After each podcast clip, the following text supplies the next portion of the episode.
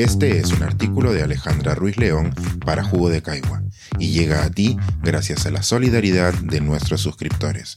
Si aún no estás suscrito, puedes hacerlo en www.jugodecaigua.pe. Todo el mundo tiene COVID-19, las consecuencias no sopesadas de Omicron.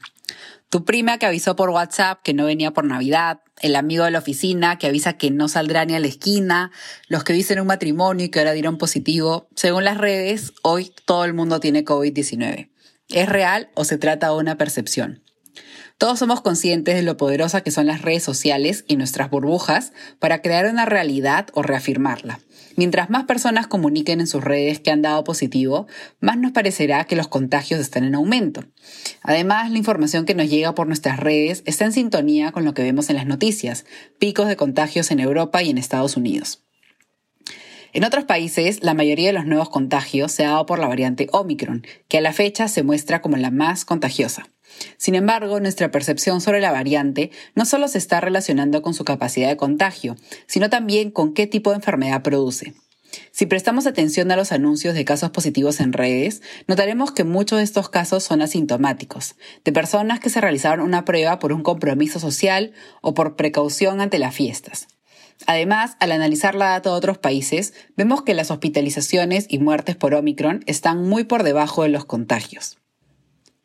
Por el momento, los expertos son prudentes y no minimizan el posible impacto de la variante Omicron. Tal vez nuestra experiencia personal nos lleve a concluir que Omicron pasó desapercibida por nuestras navidades. Sin embargo, los gobiernos se están preparando para escenarios complejos. Aún teniendo la mayoría de la población vacunada, Omicron podía significar nuevas olas de contagio y por ende nuevas olas de hospitalizaciones y fallecimientos.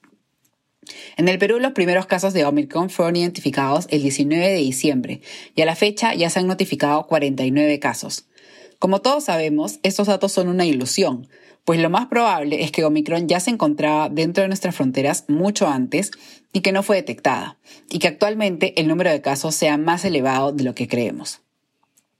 En Londres se vio que durante la primera quincena de diciembre, una de 20 cada muestras tenía COVID-19 y se piensa que ahora el número podría ser una de cada diez. Nueva York vio un aumento de casos de Omicron en cuestión de semanas hasta llegar a constituir el 90% de los casos de COVID-19. Viendo el avance de esta variante, es necesario cuestionarnos cómo podemos medir el avance de Omicron en el Perú. En nuestro país, el sistema de muestras se ha quedado estancado desde el inicio de la pandemia. Hemos mejorado, pero Omicron nos obliga a repensar nuestras estrategias.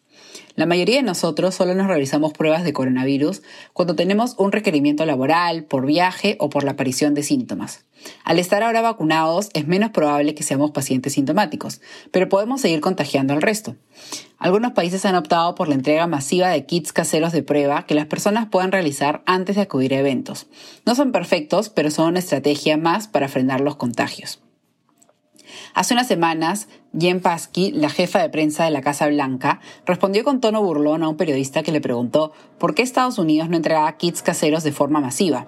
Lo que le parecía imposible para Psaki hace unas semanas, hoy será una realidad, pues entregarán 500 millones de test rápidos. Estas pruebas han sido el objeto más deseado de las Navidades, pues se agotaron en casi todos los establecimientos en Estados Unidos. La introducción de pruebas frecuentes no es la única medida que los gobiernos están tomando frente a una nueva variante. Las características de Omicron están influenciando en algunas de las medidas. Por el momento sabemos que esta variante es más contagiosa, pero no se puede descartar que produzca una enfermedad más leve. En algunos países se ha visto que la enfermedad producida por Omicron tiene un tiempo más reducido, lo que ha llevado a reducir los días de cuarentena de 14 a 10 o a 7 con una prueba negativa.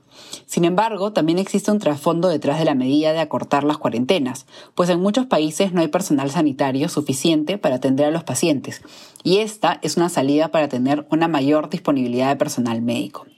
Omicron también significa un reto para aquellos países que adoptaron la mentalidad de los cero casos, como China, que aún la mantiene, o Nueva Zelanda, que ya la retiró después de la variante Delta. En ambos países hemos escuchado las cuarentenas y restricciones con un número mínimo de casos. Si bien ambas naciones han logrado mantener los resultados deseados con medidas estrictas, esta nueva variante las podría llevar a repensar maneras de convivir con el virus. Los positivos primerizos, las pruebas más frecuentes, las dosis de refuerzo y las cuarentenas más cortas nos indican que Omicron está cambiando nuestras estrategias ante la pandemia. Algunas optan por ver estos cambios como esperanzadores y erróneamente los interpretan como parte del fin de la pandemia. Los expertos han sido muy claros al indicar que la mayor capacidad de contagio de Omicron y su posible relación con los casos más leves no necesariamente significa que el virus haya mutado para ser más leve, ni que nos contagiemos todos y nos volveremos inmunes y se acabará la pandemia. En todo caso, esto no sucedería sin poner una enorme presión sobre nuestro sistema de salud. Tal vez Omicron o una futura variante del coronavirus llegue a ser tan contagiosa como el sarampión. Por ahora no lo podemos afirmar y menos podemos aconsejar a otros que se junten con otros para adquirir inmunidad o que ignoren una prueba positiva si es que no tienen síntomas. Aunque por ahora algunos consideren que las noticias de Omicron son positivas, más contagiosas pero menos hospitalizaciones y muertes, tampoco es para confiarnos.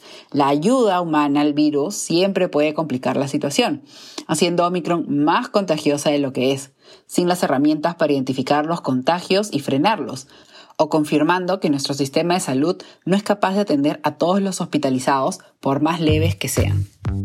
Este es un artículo de Alejandra Ruiz León para Jugo de Caigua y llega a ti gracias a la solidaridad de nuestros suscriptores. Si aún no estás suscrito, puedes hacerlo en www.jugodecaigua.p.